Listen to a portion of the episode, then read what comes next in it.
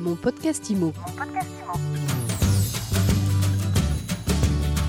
Bonjour et bienvenue dans ce nouvel épisode de mon podcast IMO, le podcast qui vous parle d'immobilier tous les jours et sur toutes les plateformes de podcast. À chaque nouvel épisode, un nouvel invité.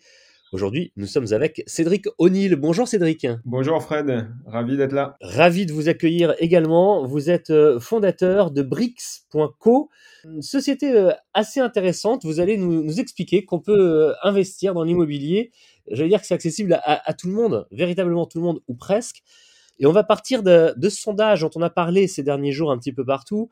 79% des non-propriétaires espère investir un jour dans l'immobilier. 79%, c'est quand même beaucoup, mais le même sondage nous apprend, les mêmes chiffres nous apprennent que beaucoup de Français économisent euh, quelques centaines d'euros par mois. Et quand j'ai quelques centaines, ça peut être 200 ou 300 c'est pas avec 200 euros par mois qu'on peut investir dans l'immobilier Si, maintenant c'est avec 200 euros par mois qu'on peut investir dans l'immobilier. En tout cas, euh, Brix.co permet d'investir dans l'immobilier à partir de 10 euros. En fait, si on va un peu plus loin euh, que le sondage qu'on qu a réalisé, euh, ce dont on se rend compte, c'est qu'un Français sur deux ne peut pas faire de crédit immobilier, donc ne peut pas utiliser justement un emprunt pour investir dans l'immobilier. Et c'est des personnes qui donc euh, se redirigent soit vers, la bourse, soit vers de l'investissement en crypto-monnaie pour, pour placer leur argent, ou alors c'est de l'argent qui dort sur un livret A. Donc nous, l'idée, ça a été de dire, plutôt que de faire dormir de l'argent sur un livret A qui rapporte pas, euh, essayons de mutualiser un grand nombre euh, de, de, particuliers euh, pour investir dans l'immobilier, mais de, de, manière collective. Concrètement, on investit dans quoi dans ces cas-là? Parce que c'est pas pour acheter son propre appartement. Non, c'est pas pour acheter son propre appartement. Donc on investit dans ce qu'on appelle de l'immobilier fractionné. Donc ouais. on va acheter des immeubles de rapport. C'est des immeubles qui en moyenne possèdent 20 appartements avec des rendements qui sont euh, très intéressants.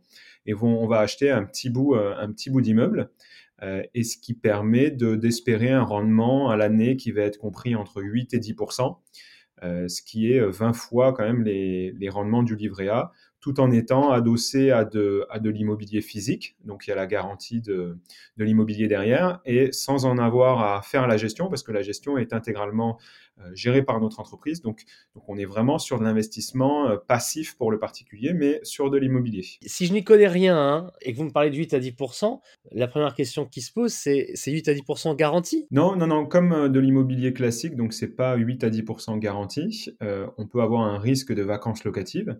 Donc le risque de vacances locatives, c'est si j'ai un locataire qui part euh, et que euh, euh, on fait nos meilleurs efforts pour le remplacer, mais que ça prend trois mois. Mais par exemple, pendant trois mois, le loyer lié à cette location ne va pas rentrer. Et donc c'est la raison pour laquelle on part sur des immeubles de, de rapport. Donc c'est des immeubles avec plusieurs appartements, parce que si j'ai un appartement qui n'est pas loué sur 20 autres appartements, bon ben le, le, le, rendement n'est pas impacté euh, massivement. Comment est-ce que vous, euh, vous choisissez ces, euh, ces appartements? Où est-ce qu'ils sont placés? C'est dans plusieurs villes en France et vous cherchez justement des...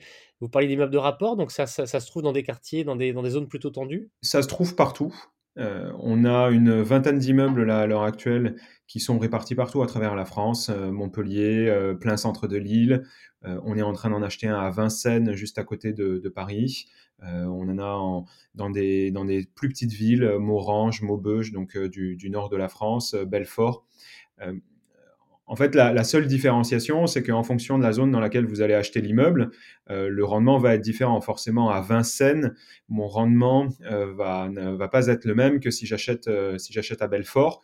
À Belfort, on va plutôt être sur des rendements proches des 10%, quand à Vincennes, je vais être entre, entre 5 et 7%. Comment est-ce qu'on est taxé après sur ces bénéfices? On est une plateforme, une plateforme d'investissement participatif, donc les gains sont taxés à la flat tax comme si c'était un produit financier et non pas comme des revenus immobiliers, euh, ce qui a l'avantage de pouvoir euh, intéresser aussi euh, une catégorie de la population sur des tranches d'impôt sur le revenu déjà importantes parce que vous êtes limité à, à 30% de taxation euh, et non pas à, à des tranches d'hier qui pourraient être supérieures. On ne va pas revenir en détail hein, sur la flat tax. Si vous êtes intéressé, si vous ne connaissez pas, on a déjà parlé dans plusieurs épisodes de mon podcast IMO et puis vous trouverez des informations assez facilement. Si vous trouvez d'ailleurs plus d'informations sur ce que vient de nous dire, de nous expliquer, de nous présenter Cédric O'Neill, c'est très simple, il suffit d'aller sur, euh, son site. C'est bricks.co, bricks, B-R-I-C-K-S.co. si je dois résumer notre entretien, c'est que si on veut investir, avoir des rendements pas forcément garantis à 100%, mais quand même plutôt avec un risque extrêmement contrôlé, que ce soit plus intéressant que le, livret A et accessible à tout le monde, eh bien, on peut, on peut investir dans la pierre via une plateforme d'investissement participatif comme donc Brix.co. Merci Cédric O'Neill. Super bien résumé. Merci Fred. Mon podcast IMO, c'est tous les jours. C'est sur toutes les plateformes de podcast. C'est sur mysweetimo.com, site sur lequel d'ailleurs vous pouvez retrouver l'intégralité du sondage que nous avons euh, évoqué aujourd'hui. On se retrouve où vous voulez, quand vous voulez, pour un nouvel épisode et pour une nouvelle interview. Mon podcast IMO. Mon podcast